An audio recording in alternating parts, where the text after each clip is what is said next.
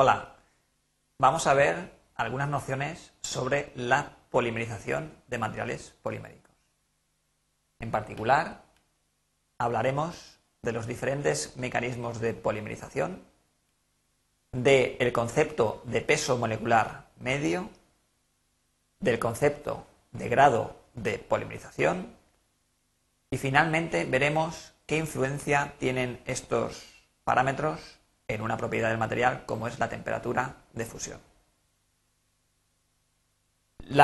los modos de polimerización tenemos dos. El primero de ellos es la polimerización por adición.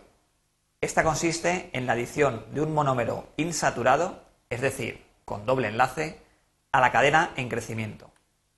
Efectivamente, partiendo de una molécula con un doble enlace, monómero, insaturado, y añadiendo un iniciador, en este caso un radical libre, como puede ser un grupo H con un electrón desapareado, se produce la unión de este radical con el carbono, con un carbono de ellos, liberando un electrón del doble enlace.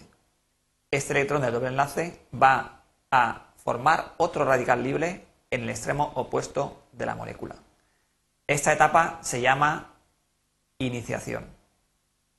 A continuación, el extremo de la molécula con un radical libre actúa a su vez como elemento reactivo, elemento de unión con otro monómero, otro monómero, como vemos en la figura inferior, en el cual una molécula ya unida con dos monómeros y un radical libre se une a un tercer monómero para formar efectivamente una cadena más larga.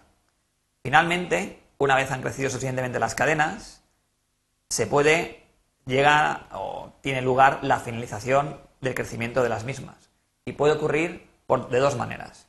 Puede ser que la cadena finalice combinándose con otra cadena, es decir, dos cadenas en cuyos extremos tenemos un radical libre se pueden unir por ese extremo y formar una cadena de longitud total igual a la suma de ambas, o bien una cadena en crecimiento puede encontrarse con un iniciador y finalizarse el crecimiento.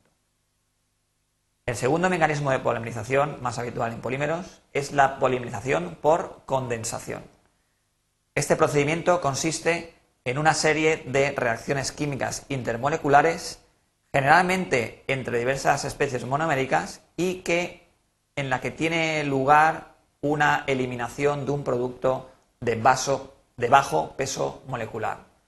Podemos observar, por ejemplo, en el eh, material más habitual que se polimeriza, se polimeriza de esta manera, que sería el fenol formaldehído, en el cual uniendo dos moléculas o una molécula de fenol a la de formaldehído, tenemos un enlace covalente entre las moléculas y la eliminación de una molécula de bajo peso molecular, que sería el agua.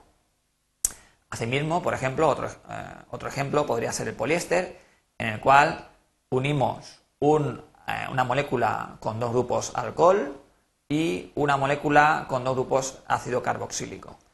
La unión por condensación produce la unión covalente entre átomos de carbono a través de un oxígeno y la eliminación de un subproducto bajo peso molecular, en este caso también es el agua. Para eh, determinar eh, la longitud de la cadena, es decir, cuánto, eh, cuál ha sido el grado de polimerización de los materiales, de los polímeros, tenemos diferentes definiciones o podemos considerar diferentes conceptos. Vamos a verlos. En primer lugar, podemos hablar de peso molecular medio numérico. Este peso molecular medio numérico se calcula como una media en base al número total de cadenas del número de cadenas con una cierta cantidad de masa. Mientras que también podemos hablar de peso molecular medio másico, que es la, sumatorio de los grupos de cadenas de un cierto peso molecular multiplicados por la fracción en peso de ese grupo de moléculas con respecto al total.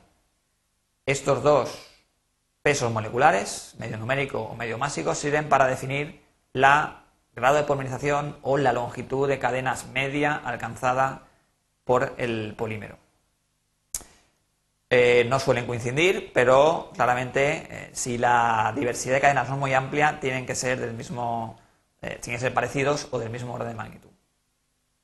Además, también podemos definir, definir a partir de estos pesos moleculares medios lo que se llama el grado de polimerización, que quizás es un concepto un poco más claro, porque el grado de polimerización sería el número medio de unidades monoméricas que se repiten en una determinada cadena. Es decir, sería una indicación de la longitud en números de carbono o en número de unidades monoméricas media que tiene el polímero en cuestión. Este grado de polimerización se obtiene de manera muy sencilla, simplemente dividiendo el peso molecular medio, ya sea numérico o másico, entre el peso molecular del monómero de partida. Estos parámetros son muy importantes en los polímeros, pues tienen una gran influencia, determinan grandemente las propiedades de los mismos, claramente para una familia determinada.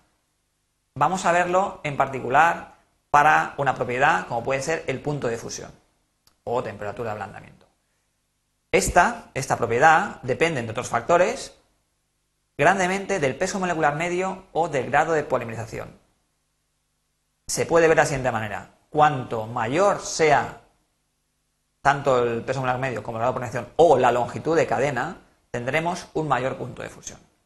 Lo podemos ver en el ejemplo, por ejemplo, en el ejemplo de eh, cadenas poliméricas de tipo polietileno, las más sencillas. Por ejemplo, polietilenos o unión de monómeros tipo etileno de bajo peso molecular, alrededor de 100 gramos mol, son líquidos o gases, es decir, son hidrocarburos. Una cadena corta de peso molecular medio de aproximadamente 1000 gramos mol son ya sólidos ceros, es decir, han aumentado el punto de fusión, ya están sólidos a temperatura ambiente, pero tienen pocas propiedades mecánicas. Los polímeros más habituales, polietileno de uso industrial, tienen pesos moleculares comprendidos entre 5.000 y 500.000 gramos mol. Aquí podemos hablar de polietileno de alta o baja densidad, están englobados en este rango. Y finalmente podríamos llegar incluso a, intentar, obtener, de hecho se usan industrialmente también, eh, polímeros especiales de cadena muy larga, es decir, en los cuales el peso molecular medio es superior a el millón de gramos mol. En este caso hablaríamos, por ejemplo, como uso industrial, del el polietileno de ultra alto peso molecular, por, por ejemplo, usado en prótesis de sustitución. Como conclusión, hemos visto que los materiales poliméricos se sintetizan fundamentalmente mediante los procesos de adición o condensación y que la longitud de la cadena resultante tiene una gran influencia en las propiedades del polímero. Y eso es todo lo que quería mostraros sobre la polimerización de materiales